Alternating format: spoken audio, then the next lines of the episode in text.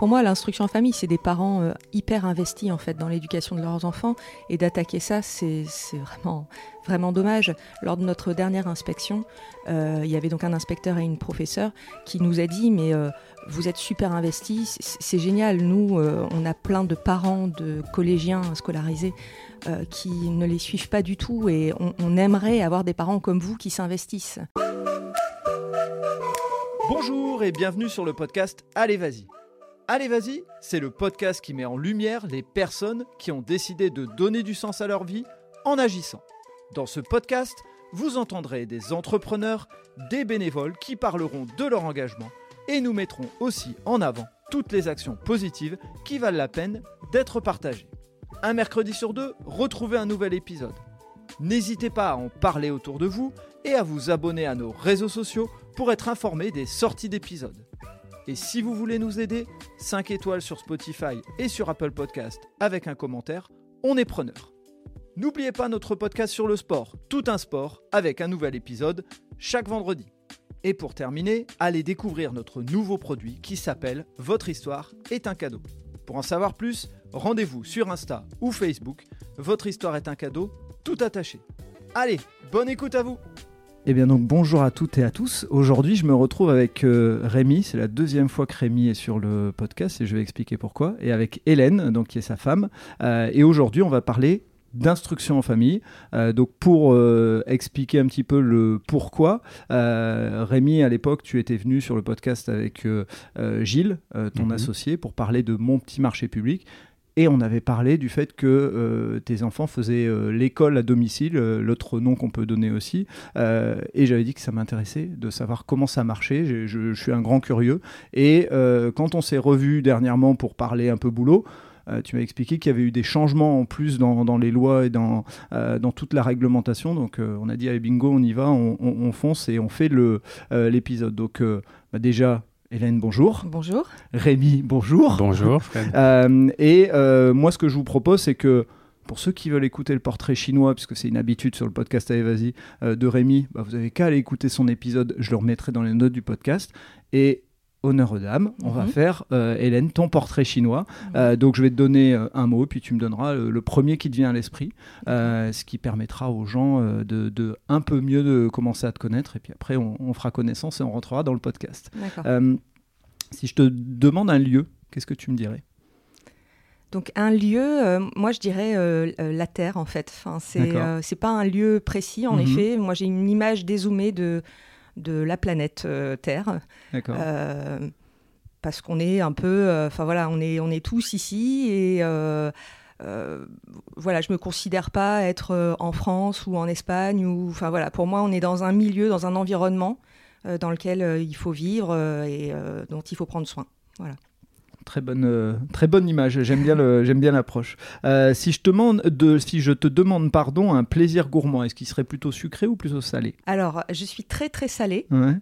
Mais plaisir gourmand, ce qui me vient quand même, malgré tout, c'est quelque chose de sucré, c'est le merveilleux au chocolat blanc spéculoos de Au merveilleux chez Fred, voilà, je suppose. Ça. Ouais, forcément. Pour ceux qui n'ont pas la ref, bah, vous irez sur Internet. Aujourd'hui, on peut plus dire qu'ils sont, ils sont originaires du Nord, mais on peut plus dire qu'ils sont dans le Nord, puisque euh, sur mon podcast Loin de chez soi, je parlais avec Jimmy et il me disait ah le bonheur, ils viennent d'ouvrir à Montréal, ils sont à New York, ils sont au Japon, ils sont partout. Donc, euh, donc euh, mais effectivement, je, partage ce, plaisir gourmand-là. Si je te demande une passion ou un passe-temps, ou peut-être l'un et l'autre, parce que des fois, on peut avoir une passion qui n'est pas un passe-temps et inversement. Oui, alors moi, c'est les deux, c'est l'improvisation le théâtre d'improvisation. D'accord. J'ai fait beaucoup, beaucoup de théâtre. Et là, ça fait 3-4 ans que je fais de l'impro et euh, euh, on monte une troupe avec des copains. Donc, euh, ouais, c'est une vraie passion. Ok, donc bientôt, tu. Donc là pour ceux qui vont écouter, on saura si l'épisode est sorti ou pas avant, mais j'ai Philippe Despature qui, est ah euh, qui travaille dans le théâtre d'improvisation, qui est euh, président de la Ligue du Nord d'improvisation, etc., que tu connais peut-être. Un peu, oui. Voilà, donc euh, comme quoi, il y a des liens. le monde est tout petit, tu as raison, la planète Terre. et si je te demande une personne ou une personnalité qui t'a inspiré, qui a compté, tu parlerais de, de qui? Alors, c'est difficile. Mhm. personnalité, j'en aurais pas forcément. Mhm. Euh, Donc j'irais plutôt sur une personne. Et alors là, attention, je dirais Rémi, mon mari. Oh, c'est beau. Oh, je suis honoré. Ah. oh, c'est beau. Ça me touche.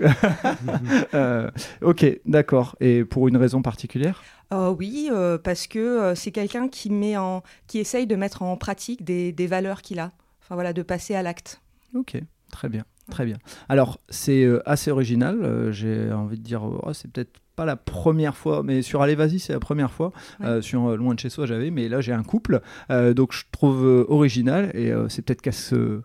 Ah, je devrais pas le dire, c'est peut-être casse-gueule, mais j'aimerais vous faire vous présenter sur un portrait croisé. Donc, mhm. c'est-à-dire, bah, Rémi, tu vas présenter Hélène et Hélène, tu vas présenter Rémi. Donc, comme Hélène, tu viens de parler, je vais passer la parole à Rémi. Je vais te laisser présenter Hélène dans les grandes lignes et après, ce sera inversement. Et après, on expliquera euh, euh, votre euh, parcours par rapport à l'instruction en famille. En effet, Fred, c'est peut-être casse-gueule. Je vais essayer de ne pas, me, pas me casser la gueule. Surtout après ce que tu viens de dire. Ouais, ouais la pression. J'ai une, certaine pression. alors, ben, Hélène, pour la présenter rapidement, c'est ma femme, c'est ma chérie. Ça, il n'y a, pas de, a pas de doute. On a, on a d'ailleurs, par hasard, je ne sais plus de quoi on parlait hier, mais on a compté que ça fait 25 ans qu'on est ensemble cette mhm. année. Donc ça commence à compter. Euh, donc on s'est rencontrés assez jeunes euh, pendant nos études. Et puis, euh, et puis bah voilà, ça a tout de suite matché et, on est resté très longtemps ensemble et encore pour très longtemps. Alors présenter Hélène, pour moi c'est c'est une, une femme et une, et une mère parfaite. Euh, tu vois Maintenant, la pression, elle vient sur toi. On va se renvoyer la pression comme, comme une petite balle. Donc, euh, Hélène, euh, elle est originaire de l'Aisne, de Soissons, dans l'Aisne. On s'est rencontrés à Lille pour nos études. Euh, elle vient d'une famille euh, nombreuse puisqu'ils sont quatre euh, enfants. elle a été touchée, je pense, par le divorce de ses parents. Mhm. mais même avant ça, et donc elle a gardé une proximité certaine avec sa, avec sa maman, qui nous a quittés depuis. Mais je dirais que ce qui, ce qui, pour moi, ce qui l'a défini, notamment sa personnalité, c'est son côté révolté. Je l'ai souvent comparer, enfin, ou pas qualifier, qualifier avec ce terme-là. Elle est contre les idées reçues, mhm. mais euh, naturellement et viscéralement, en fait. C'est un truc que, que, moi j'ai eu, que moi j'ai eu du mal euh, parfois à accepter, tellement mhm. c'est fort chez elle, mais que euh, souvent j'admire, parce que elle, elle, se place sur un niveau que, qu'on, a du mal à, qu'on a du mal à imaginer. On va parler d'un sujet quel qu'il soit, et elle va prendre un recul tellement fort et elle va remettre en question des choses que, que peu de gens euh, remettent en question. Voilà, moi, c'est, c'est comme ça que je définirais Hélène. Euh. Merci. Hélène, si tu pouvais nous présenter euh, Rémi. Donc Rémi vient de, vient de la région parisienne, il a un frère, ses parents étaient plutôt aisés mais pas dès le début, enfin voilà, ton père était ouvrier à la base et puis après il a gravi les, échelons. Mhm alors moi, je définirais Rémi, euh, en effet, pas par son métier, mais plus par euh, son, état d'esprit. C'est quelqu'un de, posé.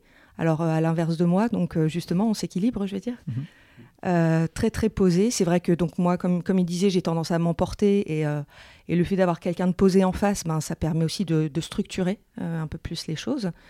et, et, donc, comme je disais tout à l'heure, c'est quelqu'un qui est très ouvert d'esprit, qui a soif de, découvrir euh, des choses, des points de vue, et qui, avec son côté posé, euh, va mettre en œuvre ces choses-là. Et je rappelle aussi, hein, euh, parce que c'est important, tu as parlé, puisque on, a fait ton portrait chinois et ceux qui veulent découvrir Rémi iront écouter, mais tu fais aussi beaucoup de sport. Euh, et donc toi tu as aussi, enfin c'est une façon de montrer aussi que tous les deux vous avez votre euh, votre équilibre avec des euh, toi le théâtre et puis Rémi le, le sport. C'est important aussi déjà de le placer parce que ça permettra de peut-être expliquer certaines choses. donc on est aujourd'hui ensemble pour parler de l'instruction en famille. Est-ce que vous pouvez nous parler un petit peu de, votre parcours de vie À quel âge entre guillemets vos enfants sont arrivés Quel âge vous aviez quand quand vous avez eu les, enfants et, et est-ce que l'instruction en famille, ça a été tout de suite ou d'abord ils ont été à l'école et puis après vous avez réfléchi? Enfin, voilà, pour qu'on essaye de construire petit à petit comment vous avez pris ces décisions-là. Oui, alors on a trois enfants, 15 mhm. ans, 12 ans et 10 ans. Donc notre première, on l'a eu en 2007. Donc moi j'avais 27 ans et Rémi 30 ans. Mhm. Euh, et alors, euh, l'instruction en famille, c'est pas quelque chose euh, qu'on connaissait à la mhm. base. Donc, quand on a eu des enfants, on s'est pas dit, c'est sûr, on fera l'instruction en famille, puisqu'on ignorait totalement voilà l'existence de, de, ça. On a connu cette possibilité en janvier 2019. Donc, Vraiment bien, bien après, quand notre plus grande avait 12 ans. Euh, donc, ils ont démarré leur scolarité voilà. normale, ils ont été à l'école. Les trois ont été scolarisés, mhm. donc notre plus grande jusqu'en 5e. Euh, donc c'est Amandine, Lola jusqu'en CM1 et mmh. Romane jusqu'en CP. D'accord. Euh, Jusqu'à la révélation de janvier 2019. Alors justement, d'où vient cette révélation? C'est cool, on a fait, oh, on a un teasing. d'où vient cette révélation? Alors en fait, on discutait beaucoup avec des parents euh, à la grille de l'école le mhm. matin, le soir, en allant les rechercher, euh, et avec deux autres couples euh, principalement en fait, où on discutait beaucoup de ce qui se passait dans l'école, de ce qu'on trouvait un petit peu, enfin plutôt anormal, mhm. les, choses qui pouvaient un petit peu nous, nous, révolter, quoi. Et, et, ça, bah, pendant des années, des années. Et puis, à force de discuter, on, on, a eu connaissance des écoles démocratiques euh, qui, qui, ouvre un petit peu partout. Euh, euh, et puis, bah, de fil en aiguille, en discutant avec ces personnes-là, on s'est rendu compte que l'instruction était obligatoire, mais pas l'école. Et alors là, ça a vraiment été un, choc, quoi. Enfin, moi, ça m'a énormément parlé. Je me suis dit, comment ça? Enfin, on n'est pas obligé de déposer nos enfants à cet endroit-là tous les matins. C'est pas c'est pas une obligation. Et là, ça a ouvert le champ des possibles.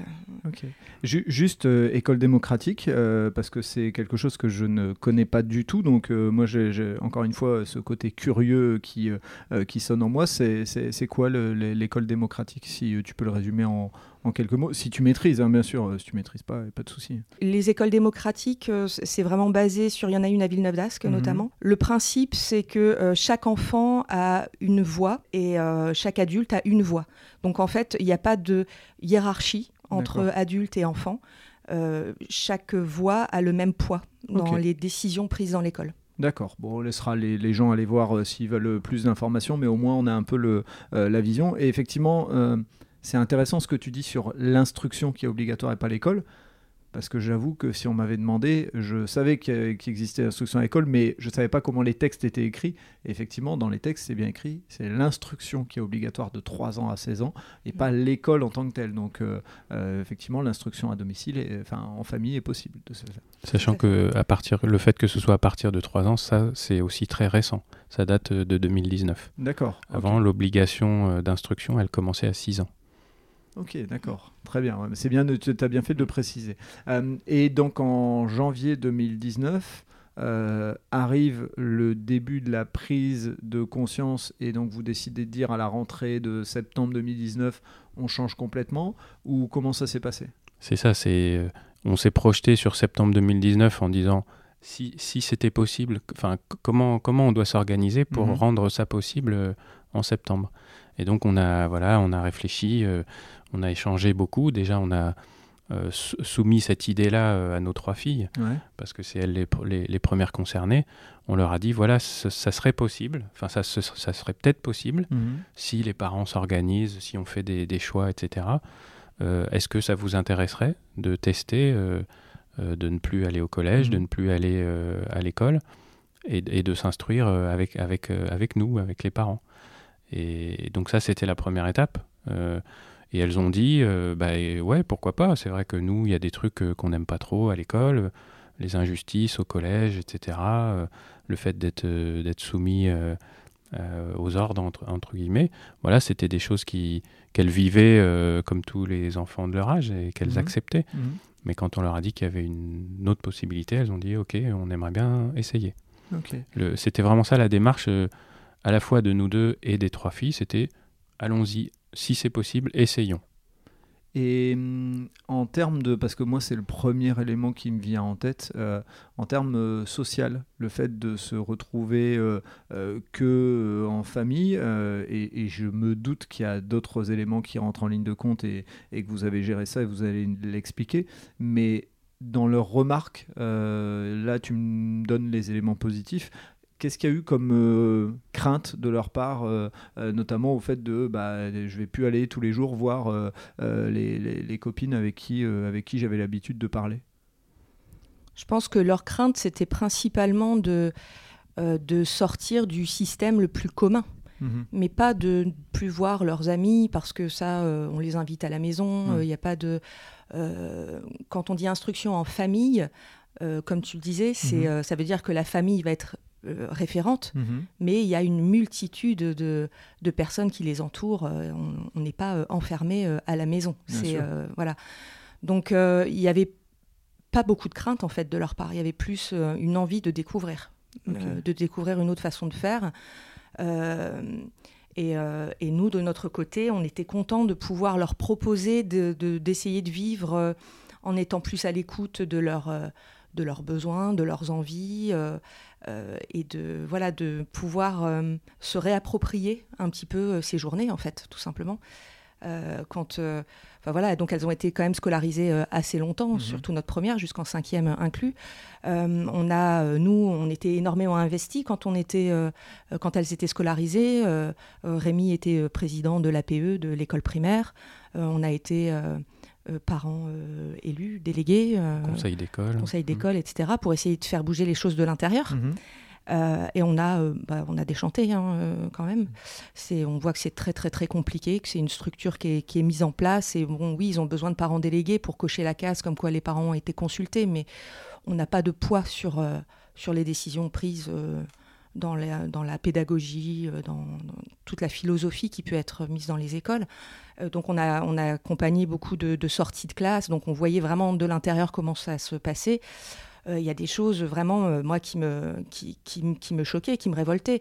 Quand un enfant ne peut pas aller faire pipi quand il veut, euh, ou au contraire doit aller faire pipi alors qu'il n'a pas envie, mais c'est parce que voilà, c'est à cette heure-là, tout le monde mmh. y va. Mmh. Euh, il y a une, une, sortie qui me, qui me revient à l'esprit aussi. Il y avait un pique-nique d'organiser parce mmh. que c'était une sortie sportive, etc. Et il y avait des enfants qui avaient fini leur sandwich et qui voulaient passer au dessert, et donc bah, je leur disais de passer au dessert, mais ils avaient peur parce que la maîtresse n'avait pas donné le, le, feu vert en fait, et c'était une maîtresse qui était un petit un peu beaucoup impressionnante et mhm. euh, il n'y avait pas beaucoup de bienveillance quoi. C'est-à-dire c'était mhm. euh, voilà euh, un enfant qui disait bonjour timidement était singé par sa maîtresse. Enfin voilà. Il y avait des choses vraiment très très choquantes.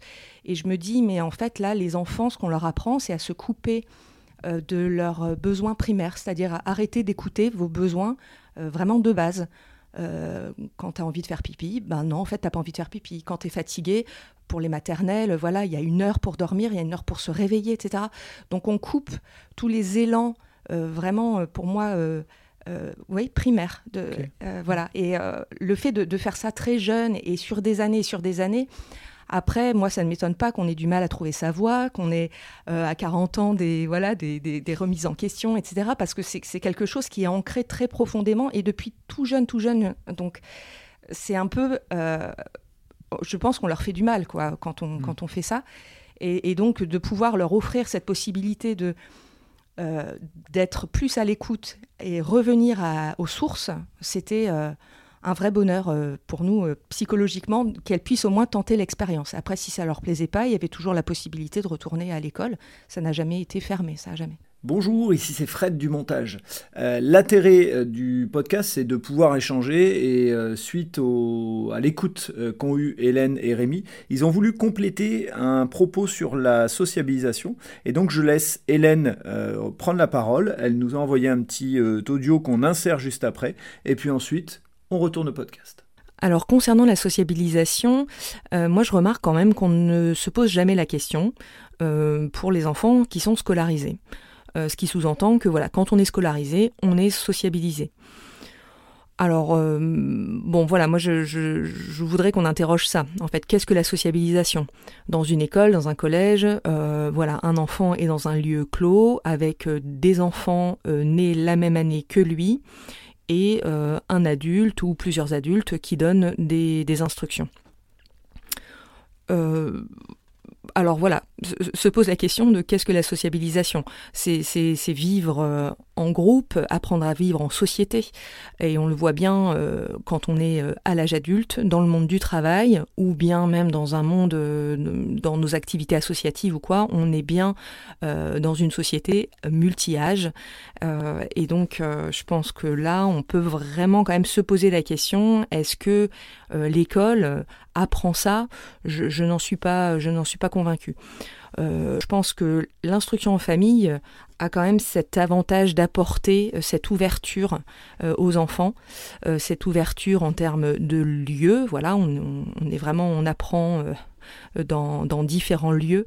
On apprend avec des, personnes de tous âges et je pense que ça prépare vraiment bien à, à la vie en société, l'instruction en famille. Allez, retour au podcast. Merci Hélène pour ce complément d'information. Avant de vous poser des questions euh, plus sur l'organisation, etc., parce que moi j'ai aussi cette question en tant que parent, dire oula, cinquième, quatrième, troisième, mon Dieu, rien que devoir, de, penser à devoir me remettre dans certains projets. Mais euh, euh, si aujourd'hui il y avait une école qui ressemble à celle qu'on peut voir au Danemark, à celle qu'on peut voir en Finlande, ou ce que tu expliques, où les émotions des enfants, elles sont questionnées, où la manière de, euh, de, se sentir, elle est questionnée, etc. Euh, sur euh, le côté un peu aussi, ben, l'enfant a sa place et puis il peut décider certaines choses, comme ça existe aussi un peu au Canada. Si aujourd'hui il y avait cette école-là, est-ce que vous feriez quand même l'instruction en famille ou vous diriez, bah ouais, enfin, est-ce que c'est c'est plus par manque d'une structure comme vous l'envisagez que vous faites l'instruction en famille ou aujourd'hui en ayant testé vous vous dites euh, je ferai l'instruction en famille quand même? Oh, Tout à fait. Enfin, c'est vraiment par manque euh, qualitatif en fait. Hein. Donc si en effet une école était proposée comme tu le dis, euh, on serait vraiment, vraiment partant pour, pour qu'elles y retournent avec toujours cette possibilité aussi, si elles ne trouvent pas leur compte, bah, de refaire l'instruction en famille. En fait, nous, on est pour la liberté de, choisir, en fait, tout simplement. Et l'idéal, ce serait de pouvoir faire des allers-retours, mhm. parce qu'on évolue aussi. Donc, on n'a pas les mêmes besoins à 7 ans, à 12 ans. Euh, on n'a pas les mêmes besoins, même quand on a 12 ans, chaque enfant a des besoins différents dans ce même âge. Donc, euh, l'idéal, ce serait de pouvoir être libre, d'aller dans une école comme ça, très qualitative, ou de faire l'instruction en famille, de faire des allers-retours. Et on peut faire le parallèle avec euh, la vie adulte, hein, parce qu'il mhm.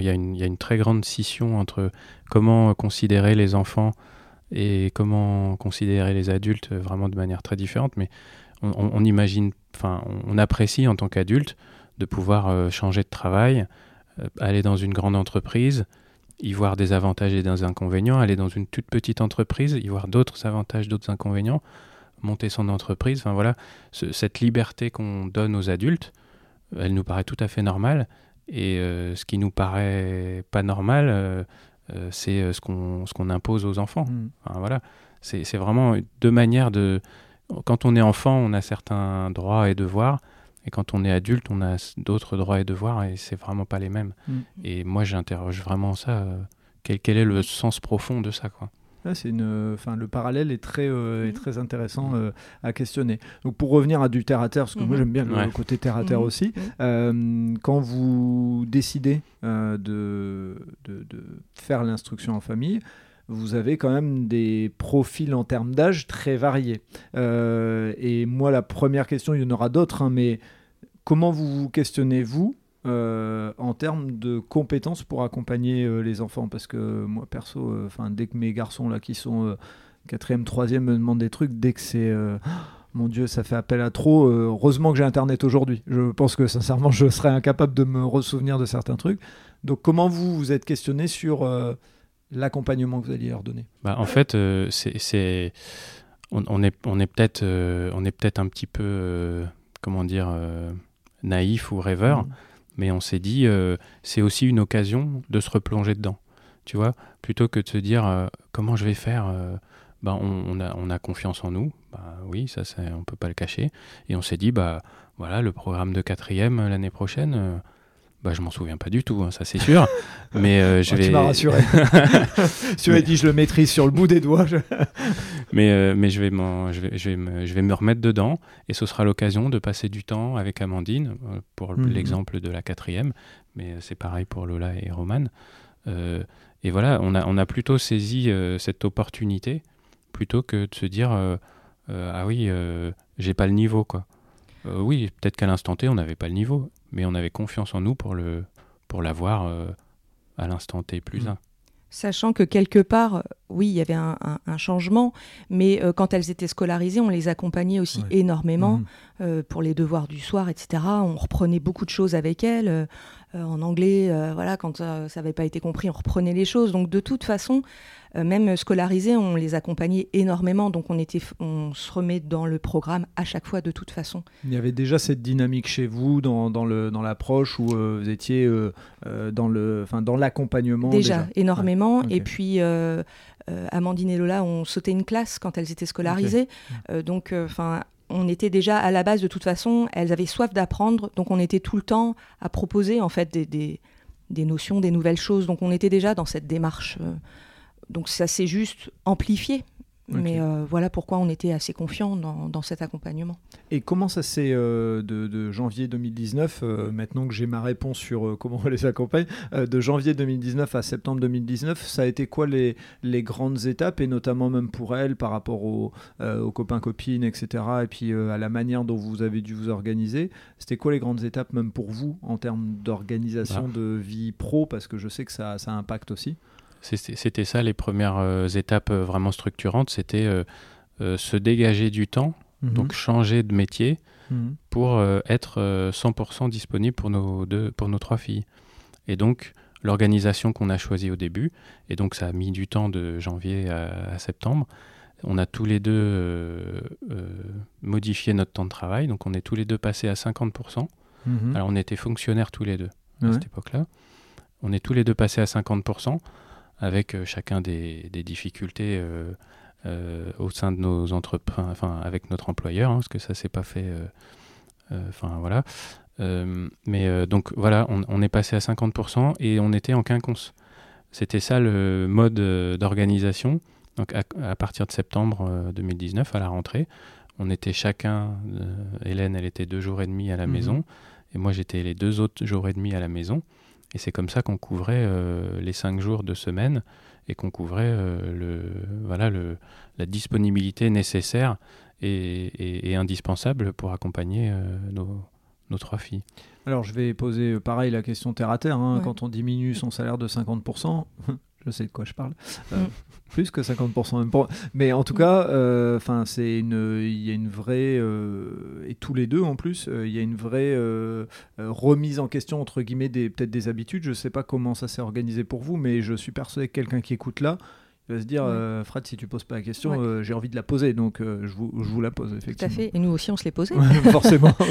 Et en fait, en passant à 50%, on a en parallèle aussi monté notre entreprise chacun de notre côté D'accord. pour pouvoir justement compléter et avec comme objectif à terme de pouvoir se mettre complètement en disponibilité pour vivre à 100% de nos auto-entreprises respectives. Ok, d'accord. Donc, Rémi, les gens, vous irez écouter le podcast, vous êtes obligés, vous n'avez pas le choix. On va faire exprès de pas trop raconter euh, ce que Rémi fait. Mais Hélène, moi, je serais curieux de savoir ce que, ce que tu as euh, euh, mis en place comme entreprise. Et puis, on fera un petit parallèle, on reviendra un tout petit peu sur mon, mon petit marché public, sur la manière dont euh, vous avez organisé, pour, parce que même si on crée son entreprise, on a plus ces mêmes contraintes de, de présence. Par contre, euh, on a des contraintes de réussir à, à mener son activité quand même. Donc, euh, c'est Mhm. quoi l'activité que tu as, tu as développée? Alors j'ai monté une activité de voix off. D'accord. Euh, voilà, donc j'ai un petit home studio, Mhm. donc voilà, à domicile aussi, donc très très pratique.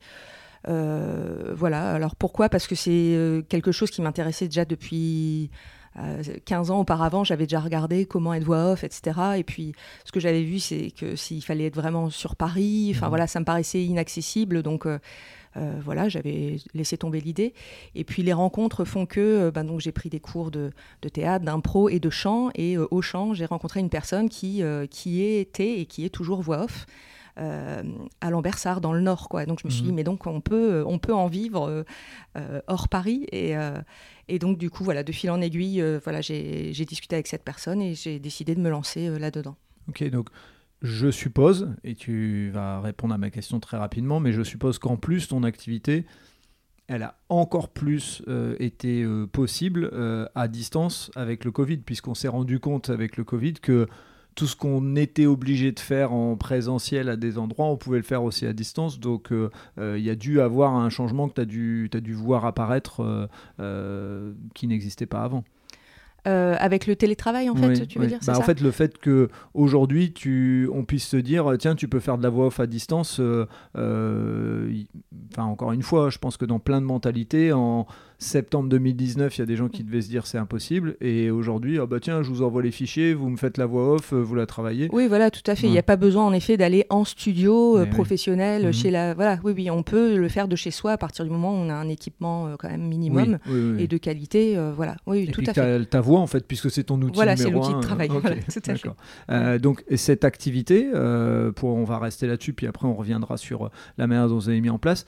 Cette activité, aujourd'hui, tu l'as, enfin au moment où tu l'as lancée, tu l'organisais en faisant en sorte que tu travailles le soir après l'instruction, etc. Comment ça s'est, comment ça s'est mis en place? Alors non, je travaillais plutôt en journée mhm. et il n'y avait pas d'horaire précis, ça dépend des commandes en fait, et il faut être assez réactif. Donc c'était plutôt, enfin voilà, c'était, euh, il fallait pouvoir répondre rapidement dans l'heure euh, aux commandes. Euh, et en fait, c'était possible parce que avec justement l'instruction en famille, ça n'est pas l'école à la maison. Mhm. Donc on reproduit pas ce qu'on fait à l'école chez nous, sinon il n'y a pas vraiment d'intérêt autant aller à l'école.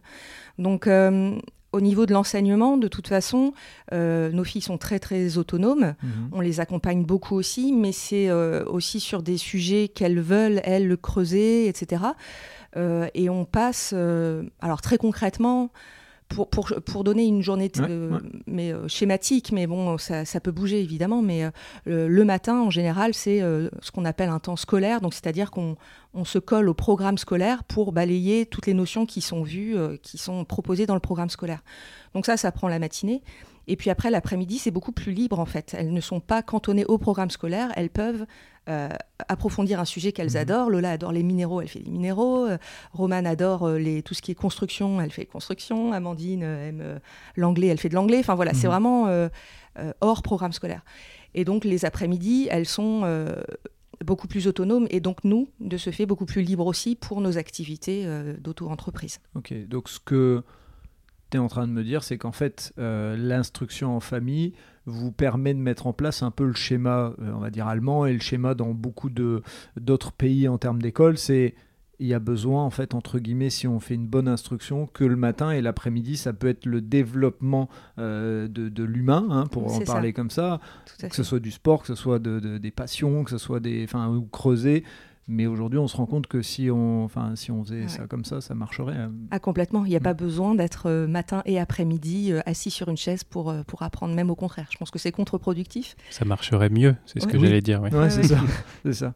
Et euh, donc pour, euh, pour revenir un petit peu en arrière, parce qu'on a fait cette, cette, petite parenthèse, au moment où vous avez voulu euh, donc les enlever de l'école, comment ça s'est passé pour elles par rapport à l'explication avec leurs copains copines Est-ce qu'elles ont, vous aviez préparé j'allais dire un discours tout fait pour qu'elles évitent de dire des mauvais mots ou autre, ou vous avez laissé les choses se faire? On a laissé les choses se faire, hein, vraiment. elles l'ont. Au final, je pense qu'elles l'ont dit euh, à très peu de personnes. Euh, très peu de personnes étant euh, les, vraiment les, camarades proches qu'elles avaient. Et bah, sur une classe de 25 ou de 30, voilà, tu dis ça à 4-5 personnes et je pense que tu as fait le tour. Ça suffit, ouais. Donc, Oui, et puis le, oui. Euh, étant dans l'APE, euh, enfin voilà, tout, mm. ça s'est su, euh, ça s'est su par tout le monde rapidement. Après, c'est vrai que le discours qui est le plus accepté, notamment par les enseignants, etc., c'est quand on explique qu'on va faire l'instruction en famille parce qu'on veut voyager. Mm-hmm. Là, c'est plus accepté que si c'est pour des raisons plus philosophiques. Ouais. Mm. Et donc, on, va faire un retour en arrière, mais au moment où vous avez décidé de faire l'instruction en famille, à cette époque-là, puisque les choses ont changé aujourd'hui, mais euh, à cette époque-là, euh, c'était quoi les démarches que vous aviez à faire et comment ça se passait au niveau des, euh, des contrôles ou autres? Et vous nous direz ce qui a un petit peu changé aujourd'hui ou voire beaucoup changé. Oui, beaucoup changé, on y viendra. À, l'époque, c'était, on pouvait sortir, tu peux sortir ton enfant, mhm. tu pouvais, pardon, sortir ton enfant du jour au lendemain. D'accord. Et tu avais huit jours pour déclarer ce choix à la mairie et à l'éducation nationale. Ok. Et donc tu pouvais commencer par sortir ton enfant. D'accord. C'est- un truc Ok, euh, ouais. qui, avec les, les yeux d'aujourd'hui, euh, semble Et en complètement plein milieu fou. de l'année. en plein milieu de l'année, en, en plein milieu de, Ok. j'irai pas dire jusqu'à dire de journée, Oui, oui. mais mais enfin voilà, Ouais. et, et c'était tout à fait adapté parce qu'il y avait vraiment, il y a des, des situations d'enfants où c'est euh, où c'est ça la, la bonne Mhm. méthode. Mhm. Il y a vraiment, enfin voilà, on va peut-être pas développer, mais Ouais. euh, et voilà, il y a des il y a, il y a des enfants qui sont en mal-être à l'école, qui sont harcelés, etc. Mhm. Et, euh, C'était la bonne méthode. Tu peux sortir ton enfant et ensuite tu t'organises. Tu as huit jours pour déclarer et tu t'organises. Mais le bien-être de l'enfant, il passait en premier. D'accord. C'était, ça la règle. Et ensuite, on est, on- on- une fois que tu avais déclaré l'instruction en famille, tu étais contrôlé par deux personnes, Mhm. euh, la mairie de ton domicile, qui vient plutôt voir euh, l'aspect euh, social, euh, environnemental, etc. Euh, est-ce que tu n'es pas plus maltraité en tant qu'enfant à ta maison que ailleurs? Euh, Et puis, il y a l'éducation nationale, donc des, inspecteurs de l'éducation nationale, donc les mêmes inspecteurs qui vont inspecter les enseignants dans les écoles, qui viennent à ton domicile une fois par an et qui regardent quels sont les moyens que tu as mis en œuvre pour, pour assurer l'instruction. Euh, voilà, c'était ça, euh, l'ancienne euh, loi, c'était déclaration sous huit jours, puis euh, double contrôle. Ok, donc vous, vous avez enfin, organisé ça avec euh, du temps, entre guillemets, c'était pas euh, du jour au lendemain. Ouais. Euh, je, vais, je vais faire un clin d'œil pendant que le, le truc me passe dans le cerveau, je l'avais même pas. euh, mais vous commencez en septembre 2019. Mhm. Di- Dites-le moi, mais euh, les, les gens verront pas votre sou- sourire. Mais Mhm. Quand en mars 2020, on annonce que Ouais. toutes les écoles sont fermées, vous avez forcément dû sourire. Enfin, il y a un truc qui a dû vous dire, on est, on est bon, quoi. Ouais.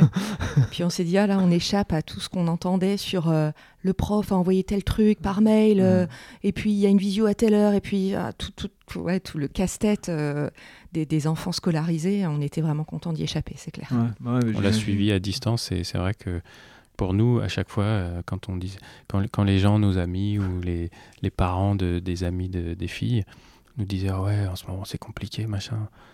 Ouais, bah ouais, euh, mais c'est pas du tout comme ça. Ça n'a rien de comparable avec ce qu'on fait Ouais. nous. hein. Vous auriez presque pu monter un business, à faire des visios aux autres enfants et tout, parce que vous, vous étiez à l'aise sur le truc. Même vos filles, à la limite, elles auraient même pu faire des visios avec d'autres en disant Bon, allez, je finance 15 euros la petite visio pour vous donner deux, trois éléments, puisque elles, elles étaient totalement autonomes et enfin, ça, je, je suppose, quand je dis rien changé, mais en tout cas, sur l'instruction, j'imagine que pour elles, euh, c'était, enfin, ça changeait rien, quoi. Mm.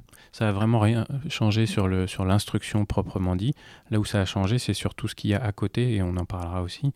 Euh, les à côté de l'instruction, puisque l'instruction en famille, euh, ma- ma- malgré ce, ce terme, on est euh, bien sûr euh, en famille, Mhm. mais on est tellement dans un autre environnement, on rencontre beaucoup de gens. euh, Il y, a- il y a tout un collectif Mhm. euh, de, de familles qui sont en IEF bah, partout en France. Et alors, bah, nous, on connaît ceux qui sont autour de la métropole lilloise. Et, et tous ces gens-là, on les voit euh, régulièrement.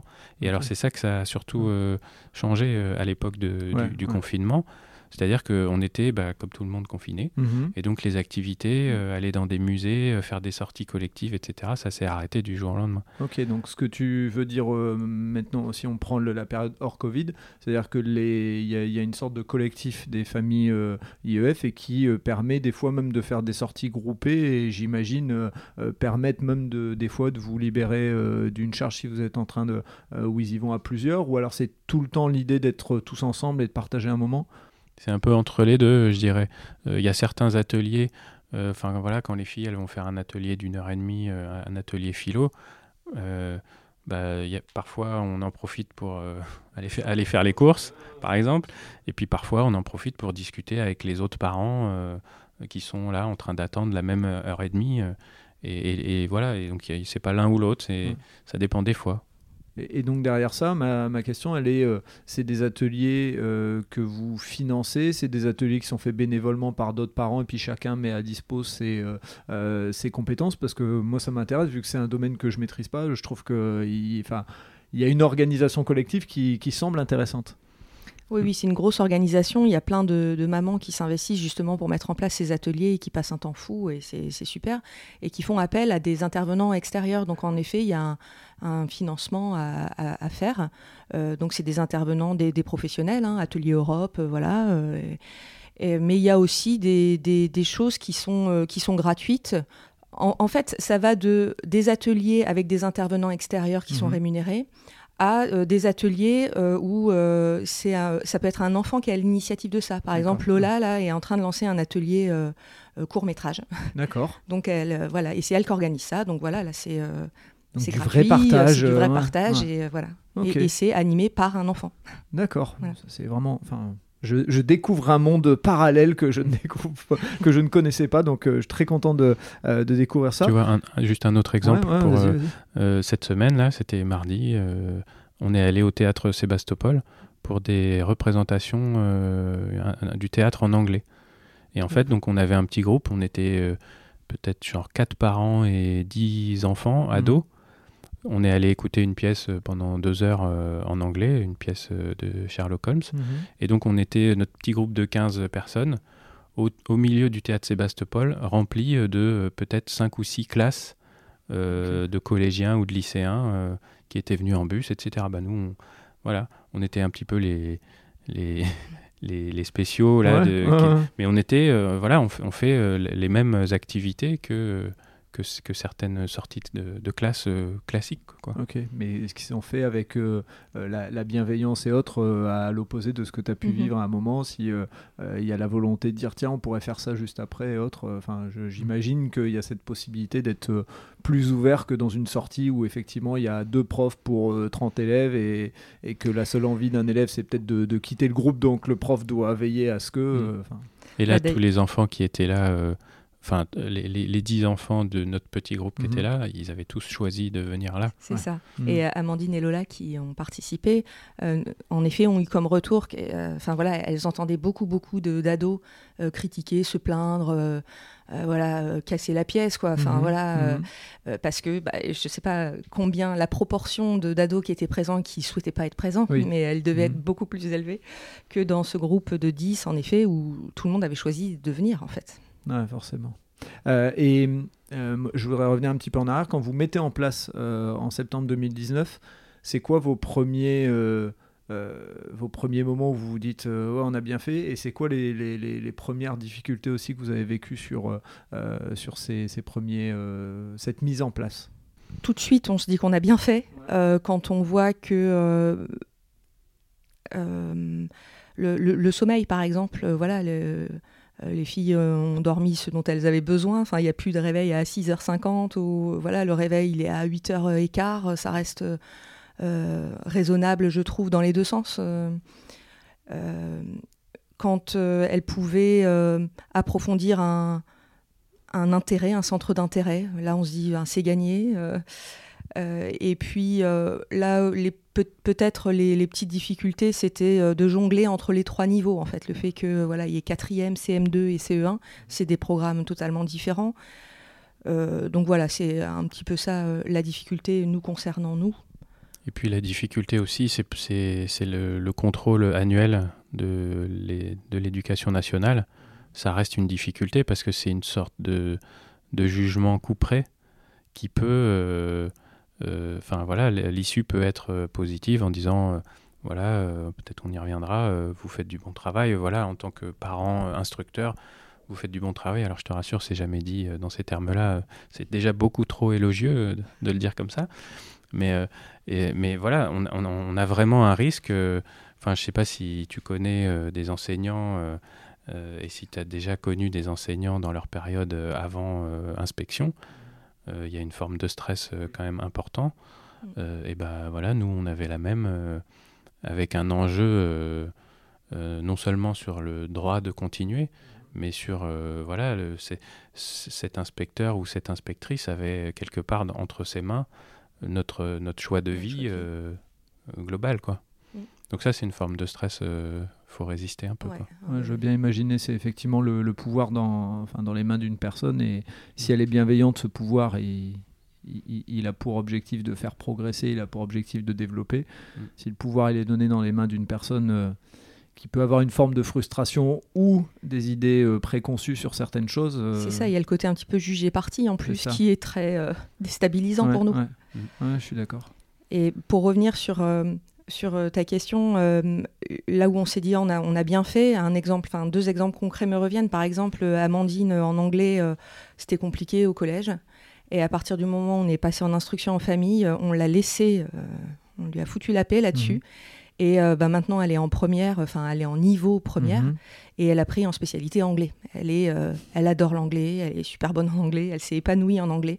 Et euh, ça, c'est c'est marquant. Enfin, ça nous a quand même sacrément marqué. pour Romane, c'est pareil, c'était la lecture, c'était compliqué. Et, et, maintenant, elle lit des miraculous sans arrêt. Voilà. Il y a, c'est toutes ces, toutes ces réussites qui nous font dire qu'on a vraiment bien fait parce qu'elles se sont réappropriées l'apprentissage en fait.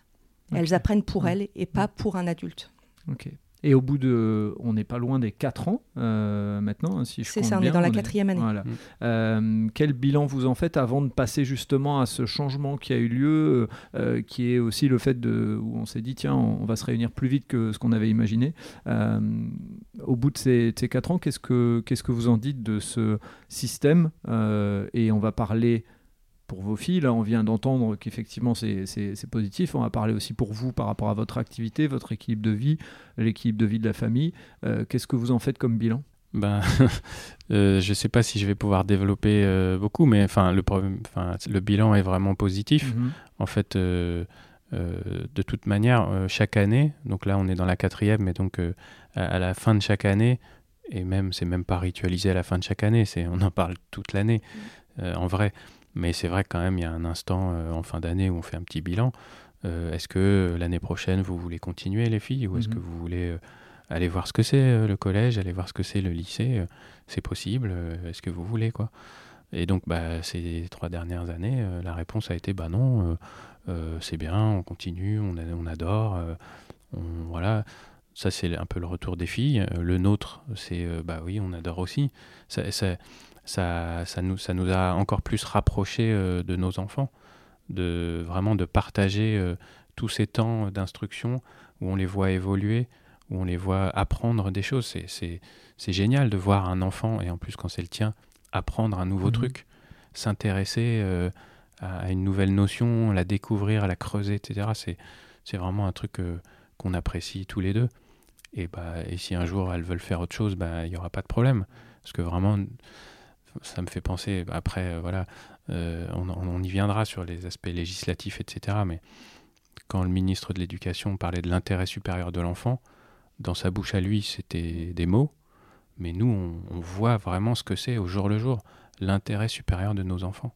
Hélène, qu'est-ce que, est-ce que tu as des choses à rajouter sur ce qui a, été dit et d'un point de vue même peut-être aussi équilibre euh, professionnel quel changement ça a apporté pour vous, puisqu'on a démarré entre guillemets le fait de dire pour pouvoir le lancer, vous avez diminué votre, euh, votre activité de 50%, donc euh, bah, c'est jamais évident euh, financièrement parlant et d'un point de vue équilibre de vie, et, aujourd'hui le bilan que vous en faites par rapport à ça? Bilan positif clairement mmh. aussi, vraiment.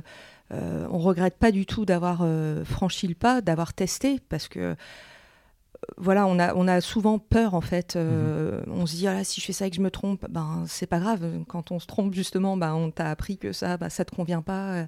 Donc euh, surtout ne pas hésiter à essayer. Il y a toujours une marche arrière possible. Euh, et là, et là, on voudrait surtout pas faire marche arrière. Quoi. Mhm. C'est vraiment bénéfique pour les filles, comme disait Rémi. Voilà, on en discute très très souvent avec elles. Elles sont super épanouies. Alors même, même les, lors des inspections, les, inspecteurs euh, nous font un retour comme quoi ce sont des filles qui s'expriment très très bien, qui ont une curiosité d'esprit, euh, euh, qui sont ouvertes, qui, qui, expliquent leur raisonnement, tout ça. Enfin, on a vraiment quand même beaucoup d'éloges sur, sur leur épanouissement. quand on va chez des amis, c'est pareil. Hein, on a des retours comme quoi bah, elles sont très soudées, qu'on est une famille très soudée. Mmh. ça crée forcément, oui, des, des liens qui sont super. Euh, et puis pour nous, au niveau professionnel, ben, j'ai envie de dire c'est positif aussi parce que ça nous a permis de franchir le pas de quitter euh, la fonction publique, ce qui mhm. n'est euh, pas simple en fait. Hein. On peut dire, bah ouais, mais t'es fonctionnaire, donc c'était facile. À l'inverse, moi je trouve qu'on est dans une cage dorée. Mhm. donc justement, c'est pas facile à quitter parce qu'on sait ce qu'on quitte. les, avantages qu'il peut y avoir. On sait qu'on est en train de leur dire au revoir, donc c'est pas simple. Et, et, en même temps, on a aussi effectivement ce, cette sécurité, d'être en disponibilité, de pouvoir revenir si besoin, euh, ça je ne le nie pas non plus, hein. c'est aussi quand même un, confort, c'est sûr. Mais euh, donc ça nous a permis, euh, nous, de nous dire, de réinterroger nos métiers en fait, mhm. et de faire des métiers plus, en, tout cas en ce qui me concerne, passion, quoi. Et donc, bah, donc positif, super positif. Et moi aussi, c'est ma passion, les marchés publics. juste, juste pour compléter, Fred, bah, dans, dans, cet esprit vraiment allez vas-y, hein, puisqu'on est, on est là, parce que je pense pas qu'on est, on, on, est resté sur le, la période qui a duré quand même un an, hein, qui est une mm. période longue, où on était à 50% chacun mm-hmm. en quinconce. Ensuite, il y a eu la période Covid, etc. Mais au bout d'un an, on a quand même réussi à développer, et toi et moi, notre activité de telle sorte qu'on a pu passer euh, en disponibilité euh, complète de la fonction publique. et donc euh, de, passer à 100% sur nos activités professionnelles chacun de notre côté, et donc de, ne plus être en quinconce, parce que ça a quand même été une période spéciale. Il hein. faut s'imaginer les enfants avec un des deux parents pendant deux jours et demi, et avec l'autre des deux parents pendant les deux autres jours et demi. Mmh. C'est, ça a été une période enfin, compliquée. Mmh. Euh, donc heureusement, elle a duré qu'un an. Euh, mais euh, voilà, donc c'était pour juste aller un petit peu plus loin dans l'histoire. on, est, on est vraiment là depuis bah, deux ans et demi à 100% sur nos activités professionnelles à domicile et sur l'instruction aussi en famille. ça, il faut dire bravo parce que effectivement développer une entreprise et en même temps apporter de la liberté aux enfants et c'est enfin pour moi c'est avant tout de la liberté de d'apprendre de, s'instruire etc autrement euh, c'est deux super beaux objectifs euh, atteints et mm. bravo quoi. Enfin un chapeau. Euh, l'un des sujets c'est que effectivement il y a et je, l'ignorais donc bah, maintenant je suis plus au courant il y a eu un changement dans la loi. Est-ce que vous pouvez en parler un petit peu et nous dire euh, bah, qu'est-ce que ça impacte euh, en termes de, euh, d'approche par rapport à l'instruction en famille, par rapport à avant?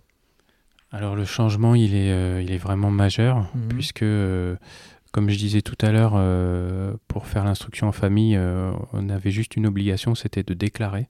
Mhm. Donc on ne pouvait pas faire ça dans le dos des autorités au sens large.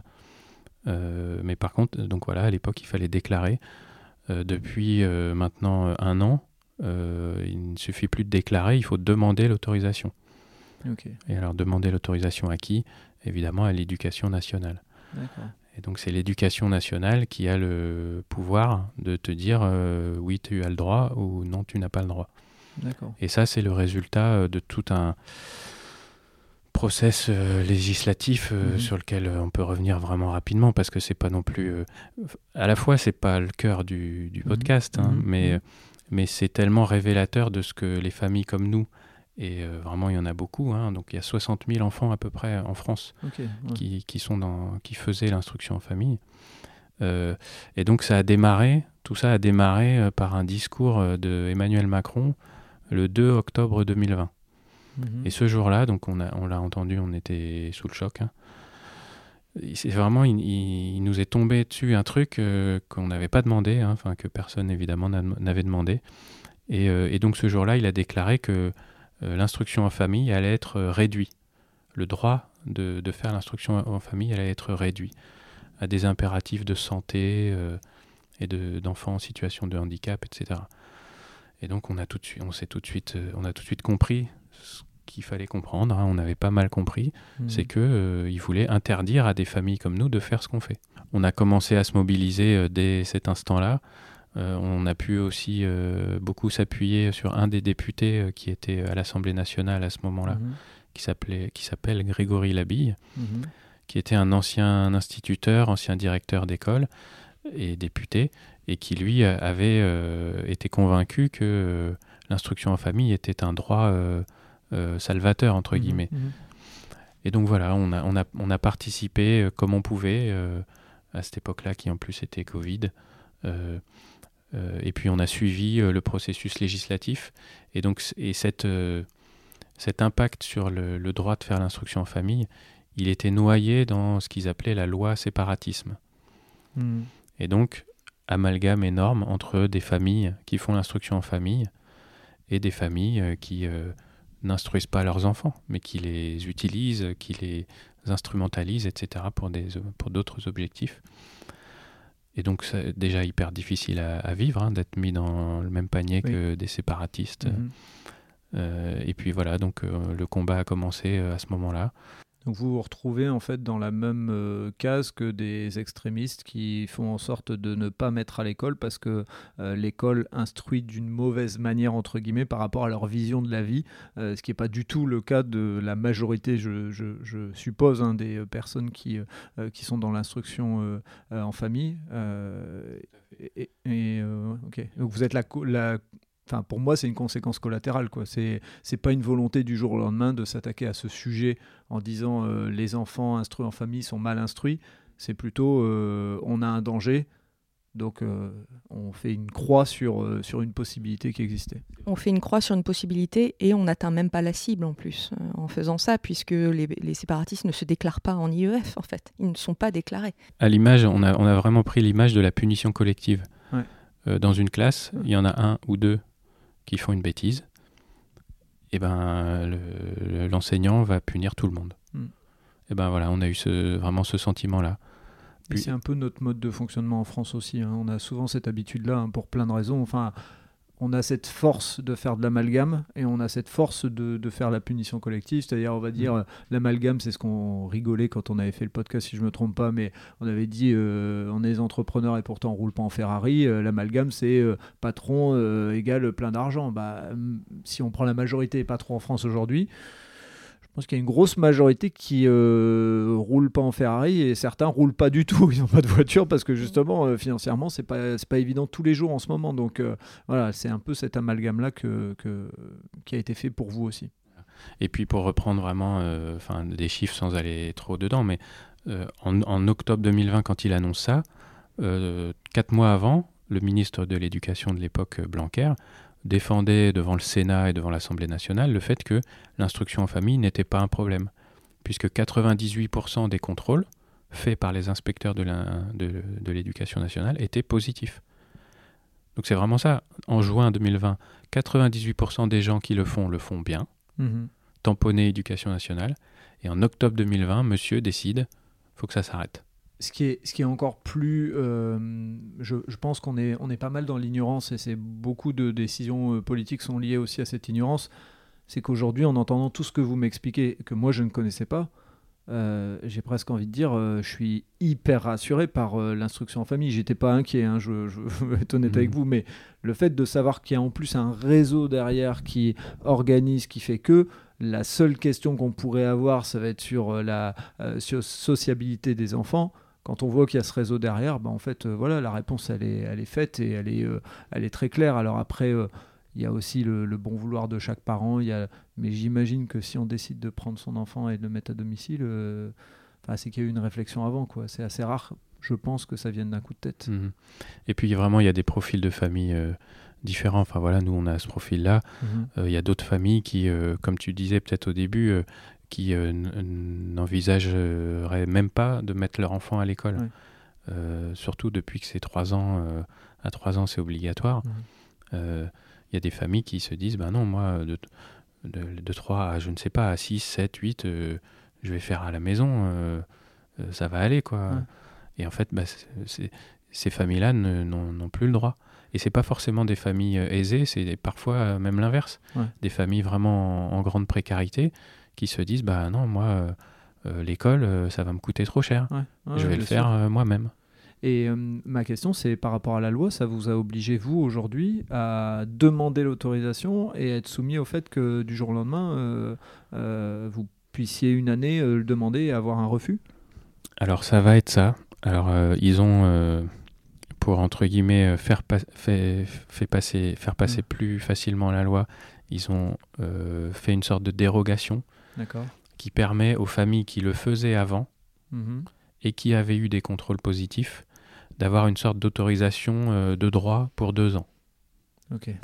Donc, euh, comme, enfin voilà, donc euh, c'était c'était soi-disant une mesure positive, mais en fait c'était une mesure qu'on pourrait qualifier de manipulatoire Mhm. pour que les familles, pour séparer les familles, entre guillemets, Ouais. pour que les familles qui étaient déjà en IEF elles se disent bon bah allez j'ai gagné deux ans. Mhm. et en fait on n'a rien gagné mais on va bientôt le savoir. Mhm. et puis que les autres familles se disent ah bon euh, donc euh, moi je dois tout de suite demander etc donc voilà. Donc nous personnellement on est dans cette dérogation euh, pour deux ans.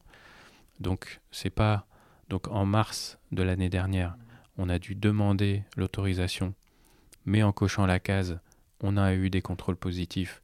Donc on était sûr de l'issue. On a eu notre autorisation ça c'était en 2022 en mars 2023 qui arrive, on n'a pas besoin de faire euh, la demande d'autorisation, mais euh, voilà, c'est l'exception. Et en mars 2024, on doit demander l'autorisation, comme tout le monde. Donc en septembre 2024, euh, entre guillemets, le coup près peut tomber et vous obliger à mettre. euh, Voilà. Et en plus, le pire, j'imagine, c'est que ça puisse toucher une ou deux de vos filles et pas l'autre ou inversement. Exactement. Et bien ça, tu, tu fais bien de Mm. parler de cet exemple-là. Les familles qui étaient euh, euh, qui, n'a- qui n'étaient pas dans notre situation, donc qui en mars 2022 ont demandé l'autorisation. euh, euh, non, tu, tu vois, il y avait- des familles Ouais. où il y avait leur, leur premier enfant, il était déjà en IEF, ouais. et donc il avait l'autorisation de droit. Ah oui, donc il y a l'autre enfant qui arrive. Et leur deuxième enfant, il n'est pas de droit, donc ils demandent l'autorisation, et à lui, ils disent non. Donc, et, ces cas-là, ce sont vraiment. Alors, il y a eu environ, parce qu'il n'y a pas de chiffre, hein, tu- enfin, voilà, il y a eu environ 50% de refus de- sur ces demandes d'autorisation, y compris à des familles auxquelles euh, l'éducation nationale disait bah, pour l'aîné, c'est OK, et pour euh, le plus petit ou la plus petite, c'est non. On, on arrive dans des, dans des aberrations comme ça. Il y a pas, enfin, entre guillemets, il n'y a pas de, y a pas de mots et il n'y a pas de développement euh, à faire sur ce genre de situation parce qu'effectivement, euh, euh, toute la philosophie qu'il y a derrière et tout ce que vous avez expliqué qui a du sens, euh, en tout cas pour moi ça a du sens. Peut-être que pour certains politiques ça en a moins, mais pour moi ça a du sens. Et j'aurais presque envie, alors je vais pas terminer là-dessus, mais en tout cas je trouve que quand tu as parlé à un moment de dire je peux retirer mon enfant, ce qui était le cas avant, euh, l'après-midi même de l'école, euh, moi ça m'a en fait ça m'a tilté sur un ou deux trucs. Euh, ça m'a tilté sur le, le, un ou deux cas de harcèlement scolaire qui a fini en suicide pour l'enfant. Ce que tu expliquais en disant on va pas pousser le vice jusque là, mais enfin en fait presque si. C'est- l'idée de dire que l'instruction en famille aurait peut-être pu sauver un ou deux enfants que je retire aujourd'hui. Donc j'ai compris que dans la loi, la santé pouvait être un des éléments, mais on sait que le dossier il peut quand même être refusé même s'il y a un problème de santé. Donc on peut obliger un enfant qui est vraiment mal dans sa peau à retourner à l'école alors que l'instruction en famille pourrait peut-être le, le- le sauver. Donc, Ah, euh, tout à fait. Et puis euh, vraiment les, le motif euh, santé, euh, le, le mal-être conséquence du harcèlement n'est pas un motif de santé, hein, pour ton Ouais. information. Oui, oui mais je me Le doute. donc motif de santé, le c'est, Ouais, Autisme, voilà, ces, ces choses-là. C'est pas. euh, Et c'est là où c'est très questionnant parce que cette euh, loi, en Ouais. effet, donc, euh, a pour but bah, d'interdire l'instruction en famille, Mhm. euh, sauf, euh, c'est le motif 3, c'est ça, Rémi Euh, Pour les motifs de santé, non? 1. C'est le motif le 1. 1, c'est santé. Le motif 1, donc c'est sauf pour raison de santé. Ouais. Donc, enfin, moi, je trouve que ça, interroge vraiment sur la société qu'on veut, c'est-à-dire l'éducation nationale pour tout le monde obligatoire. Par contre, les personnes en situation de handicap, c'est bon, vous pouvez rester chez vous, l'éducation nationale ne, vous accueille pas. Je trouve ça très, très questionnant. C'est vrai. C'est vrai. Je vais peut-être euh, rappeler ce qui est, ce qui est écrit. hein. C'est, euh, euh, le 1, c'est état de santé de l'enfant. Le 2, c'est situation de handicap de l'enfant. Donc, euh, effectivement, on, on- on le- on le, sé- on le sépare même de l'état de santé. Ouais. Le 3, c'est pratique d'activités sportives ou artistiques intensives de l'enfant. Donc là, on accepte. Euh, itinérance de la famille en France. En France. Mm. Puisque, effectivement, euh, euh, j'en parlais en off, mais euh, j'ai rencontré une personne euh, qui avait décidé pendant un an d'aller faire le tour de l'Europe avec ses quatre enfants. et il a un peu galéré a priori pour avoir les autorisations pour les quatre. Parce que forcément, si vous partez, vous partez avec vos enfants normalement. Euh, L'autre point, c'est éloignement géographique de tout établissement scolaire public, existence d'une situation propre à l'enfant motivant le projet éducatif, intégrité physique ou morale de l'enfant menacé dans son établissement scolaire. Donc là, on pourra avoir cette histoire de, harcèlement, mais encore une fois, soumis à une personne. Donc euh, si le jugement dit, euh, enfin le jugement, oui, si, puisque à partir du moment où je décide, je juge de quelque chose, euh, et euh, soumis à bon, non, en fait, il n'y a pas réellement, euh, c'est un mauvais motif, et je renvoie l'enfant. Bah, demain, il pourrait y avoir des personnes qui auront des suicides sur la conscience, entre guillemets. Donc, oui, j'avais pas vu l'instruction en famille avec cette échappatoire par rapport au harcèlement scolaire, mais vu toutes les problématiques aujourd'hui, je trouve qu'on est sur deux sujets. Et encore une fois, on a pris une loi pour régler un problème qui en fait ne règle pas le problème et ne, ne va pas dans le, dans le bon sens. Et vraiment, nous, on a, on a utilisé euh, l'instruction en famille un peu comme un mode de vie, mhm. mais c'est euh, plutôt rare. Il y a au moins la moitié, euh, je crois que c'est plus de la moitié des enfants qui sont en instruction en famille que de manière passagère. D'accord. Pour euh, échapper à quelque chose ou pour euh, changer temporairement et qui vont retourner dans le système scolaire. Ça va durer un an ou deux, etc. une, grande une bonne majorité euh, des cas sont plutôt comme ça. Quoi. Ouais, ce que tu veux dire, c'est que là, vous, ça vous impacterait parce que vous avez votre mode de vie, mais pour d'autres, c'est encore pire, c'est que c'est une, une bouée de sauvetage. Quoi. Et si on, si on mm. met des règles sur une bouée de sauvetage je ne t'enverrai la bouée que si tu me fais cinq gestes. Ah, j'arrive plus à nager. Bon, bah, trop pillé, t'as pas fait les cinq gestes. Voilà, c'est un peu ce qu'on. Si on pouvait résumer ou imager le truc, ça serait un peu ça. Pour moi, l'instruction en famille, c'est des parents euh, hyper investis en fait mhm. dans l'éducation de leurs enfants et d'attaquer ça, c'est vraiment vraiment dommage. Lors de notre dernière inspection, euh, il y avait donc un inspecteur et une professeure qui nous a dit mais euh, vous êtes super investis, c'est génial. Nous, on a plein de parents de collégiens scolarisés qui ne les suivent pas du tout et mhm. on, aimerait avoir des parents comme vous qui s'investissent. Elle a même essayé à un moment de nous recruter euh, pour devenir professeur à la fin quand on ne fera plus l'instruction en famille. Enfin voilà, elle était euh, vraiment euh, épatée par l'investissement qu'on pouvait avoir auprès de nos enfants. Et c'est ce, que, c'est ce que les professeurs veulent et c'est ce que la loi nous interdit. Enfin voilà, c'est il y a plein de c'est pas logique en fait. Euh, je pense qu'on pourra en parler des heures, hein, mais euh, pour, pour avoir parlé avec des profs hyper motivés, le système est, est, très complexe. donc bah, forcément la motivation au bout d'un moment elle baisse. Et l'autre problème aussi derrière, effectivement, je rejoins c'est que je pense qu'aujourd'hui, nos problèmes qu'on voit, et moi je les, je les constate aussi, dans le monde professionnel, parce que ça a des conséquences à la fin hein, de, l'éducation euh, sur le monde professionnel. Mm. Euh, je pense qu'il y a un désinvestissement des parents sur, euh, sur ce, qui, ce qui ne va pas. C'est-à-dire que moi, je vais prendre juste l'exemple, quand mon fils m'envoie un SMS avec une faute d'orthographe, je lui renvoie mm. avec le truc en disant tu voulais dire ça ou il y a un truc, relis-le? Mm. Au fur et à mesure qu'il grandit, je fais exprès de lui dire relis mais parce que pour moi, je, je enfin, c'est pas que je veux pas tolérer, mais c'est que je pense qu'on a ce rôle-là aussi, de dire j'ai vu un truc qui va pas, euh, je, dois le, je dois le signaler. C'est ce que vous, vous faites au quotidien et on va pas vous laisser le truc. Mhm. Je vais pas m'apesantir mhm. parce que sur l'éducation, je pense qu'on pourra en parler mhm. euh, des heures, mais euh, en guise de conclusion, on a parlé de, ce bilan des, euh, des 4 ans, mais euh, s'il y avait une personne qui vous posait la question de avant-après, euh, en deux, trois mots, qu'est-ce que vous diriez par rapport à vous en tant qu'adulte ou même vos enfants? Enfin, choisissez un peu l'angle, mais qu'est-ce que vous diriez? C'est quoi les, trucs les plus forts qui vous restent à l'esprit de cette prise de décision? Avant de faire le bilan, euh, je, voudrais juste donner des petits éléments d'actualité euh, parce que donc on a parlé de cette nouvelle loi qui a changé euh, mhm. profondément les règles. Et en fait, cette nouvelle loi, alors précisément, c'est l'article 49 de cette loi mhm. contre le séparatisme, qui s'appelle même pour le respect des principes républicains. C'est quand même, c'est quand même d'un certain goût. Mhm. donc, en fait, on comme je disais tout à l'heure, au moment du, du process législatif, on s'était mobilisé. Et en fait, euh, on reste mobilisé, euh, même si cette loi est promulguée, euh, en application. On se bat toujours pour essayer de la faire changer, d'abroger cet article 49. Et donc, on rencontre, il y a un collectif. En fait, il y a des collectifs partout en France. Mhm. Alors, moi, je peux vous parler évidemment un peu plus du collectif des Hauts-de-France. Mhm.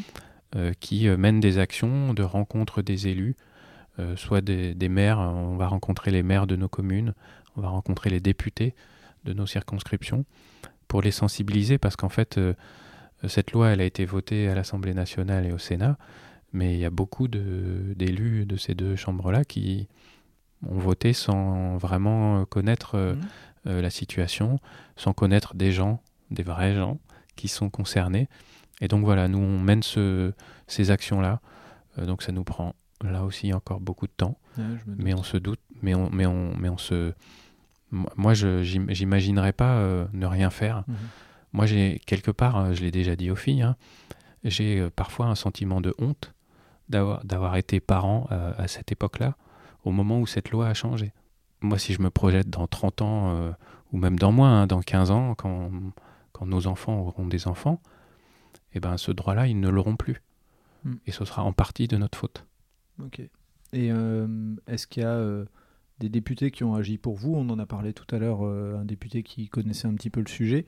Mais si vous voulez citer des personnes qui ont agi pour vous, ou le nom du collectif pour que des parents je suppose qu'a priori le maillage fait que les parents qui sont en instruction en famille euh, sont au courant de tout ça, mais euh, si, euh, en tout cas, si vous voulez mettre en lumière une personne ou deux qui agissent positivement pour vous, il faut y aller parce que je trouve qu'on met pas assez en avant, on met pas assez en lumière les gens hmm. qui font des choses positives. J'ai pas de, j'ai pas de nom d'élus précisément à mettre en avant, mais en effet, je peux redire que nous, on est mobilisés dans le collectif des Hauts-de-France, collectif IEF des Hauts-de-France.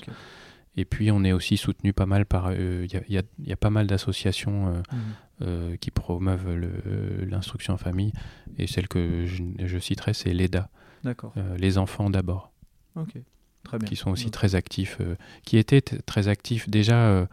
Enfin, il y a 10 ans, il y a 15 ans, enfin, qui ont toujours été actifs, mais qui ces dernières années ont changé leur, leur priorité, parce que la priorité, c'est de retrouver cette liberté d'instruction. Ok. Ok, voilà. Très bien. Merci d'avoir précisé tout ça.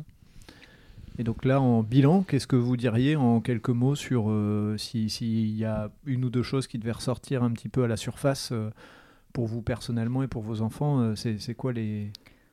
Alors, moi, mon, bilan, ce serait, ce que j'ai envie de dire mhm. comme mot de la fin, ce serait que il faut garder cette liberté de choisir le système éducatif que ce soit euh, école publique, école privée, école démocratique, instruction en famille, ça ne devrait pas être l'un contre l'autre. Il mhm. faudrait garder cette diversité. Parce que qui dit diversité dit richesse. Et on est en train de parler de l'épanouissement de nos enfants. Donc je ne pense pas qu'un seul modèle puisse y répondre. C'est plusieurs modèles différents qui peuvent répondre, puisque tous nos enfants sont différents. Donc il faut vraiment garder une variété et euh, ne pas s'enfermer dans un modèle euh, unique. Euh, on est en train de parler de futurs adultes et on veut mmh. qu'ils soient épanouis. Donc il faut garder cette diversité. Il n'y a pas une bonne réponse, il y en a plusieurs. Quoi. Je suis d'accord. Et puis, on sait que notre système, quoi qu'il en soit, il a des carences. Quand on regarde les voisins, euh, on sait déjà qu'il a des carences. Donc si en plus on ne permet pas d'avoir d'autres systèmes à côté, c'est compliqué. Si on n'en garde qu'un seul et qu'on dit c'est celui-là, alors qu'on sait déjà qu'il a des carences, on en est tous conscients. Il y en a un qui a dit euh, le mammouth et puis bon, depuis, depuis là, mais voilà, c'est une réalité. Mhm. Et ça me fait penser à une, à une interprétation, enfin, je sais pas comment il faut noter ça, mais euh, euh, en résumé, on peut dire que euh, via cette loi, mais, mais pas seulement cette loi, enfin, via cet article, le gouvernement, enfin, l'État au sens large, a choisi plutôt que de rendre l'école meilleure, donc de mettre plus de moyens, mhm. plus de, euh, de, profs, enfin voilà, d'aider les profs parce qu'il y a tellement de profs qui sont de bonne volonté, etc. Et malgré tout, le résultat, il n'est pas là.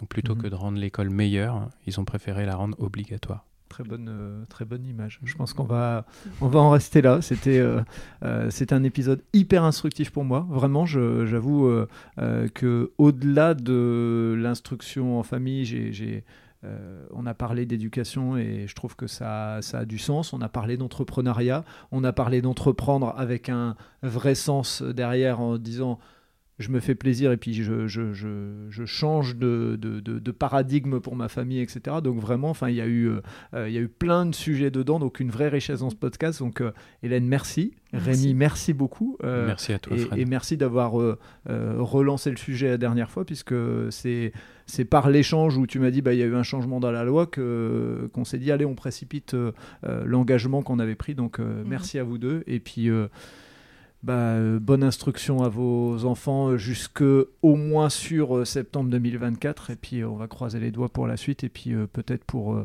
le fait que cette loi soit soit abrogée, soit au moins modifiée permettant de bah, d'être un petit peu moins euh, sanction pour euh, les gens qui le font bien et ne pas euh, essayer de trouver un système punitif pour des gens qui font les choses bien. Voilà, mm. ce serait une bonne chose. Merci Fred. Au plaisir. Merci à toi. Merci d'avoir écouté cet épisode jusqu'au bout. J'espère que vous avez apprécié ce moment et si vous voulez en savoir plus, rendez-vous sur les notes du podcast. Si vous avez aimé cet épisode, n'hésitez pas à en parler autour de vous pour donner encore plus de lumière aux actions des invités. Si vous avez envie de suivre Allez Vas-y, abonnez-vous et évaluez le podcast, notamment sur Spotify et Apple Podcast, sur votre plateforme d'écoute préférée. Si vous voulez faire avancer mon travail, laissez un commentaire sur Apple Podcast, ça aide à faire connaître le podcast. Pour ceux qui ne le savent pas encore, j'ai lancé un autre podcast sur le voyage qui s'intitule Loin de chez soi. Il est disponible sur Apple Podcast, Spotify, Deezer et sur les plateformes d'écoute. Je vous donne rendez-vous un mercredi sur deux pour un podcast Allez vas-y sur les entrepreneurs et entrepreneureux, les bénévoles et les engagés. Et tous les vendredis pour un épisode consacré aux sportifs et aux sportives. D'ici là, portez-vous bien.